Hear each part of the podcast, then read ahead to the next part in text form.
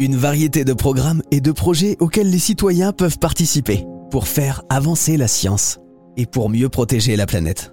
Ça s'appelle la science participative et c'est le credo de Viginature, un programme du Muséum national d'histoire naturelle.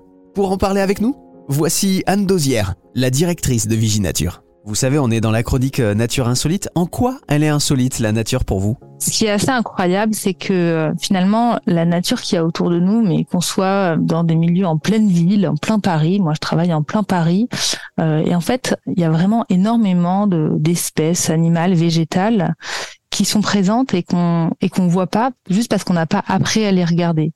Et c'est insolite dans ce sens-là, c'est que quand on se penche, quand on prend le temps, quand on se, met à quatre pattes euh, dans l'herbe, qu'on regarde les sols, en fait, on va découvrir des espèces d'escargots de toutes formes qu'on n'avait jamais qu'on n'avait jamais vues. Euh, et on a vraiment tout un tas, une diversité qu'on ne voit que si on apprend à la regarder, que si on prend le temps de la regarder.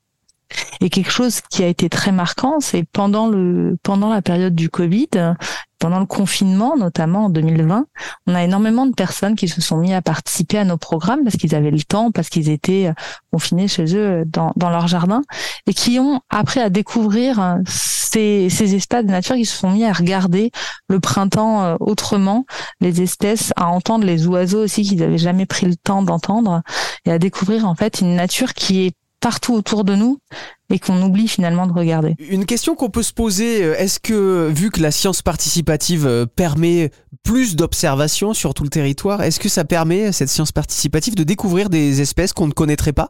Alors, la, science participative peut permettre de, découvrir des espèces. Ça va pas être le cas ou très rarement dans euh, pour euh, pour les programmes de viginature parce que nous on va s'intéresser surtout à des espèces communes, c'est-à-dire les espèces que qui sont le en plus grand nombre autour de chez nous dans les écosystèmes.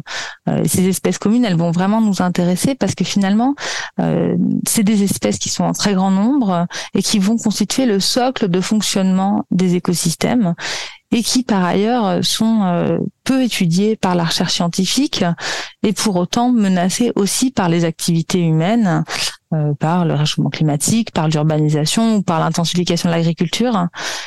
Euh, donc vraiment, vraiment, on va s'intéresser à ces espèces-là. Oui, parce qu'après, il n'y a pas que Viginature, hein, il y a aussi d'autres programmes. On peut euh, retrouver d'ailleurs l'ensemble des programmes de sciences participatives de suivi de la biodiversité sur un portail qui s'appelle Open Sciences Participatives. Et donc, il y a des programmes où on va faire plutôt des, des inventaires très larges de, de toute espèce euh, et où on va pouvoir, euh, on va pas s'intéresser qu'aux espèces communes. Ok. Je peux apporter une autre réponse.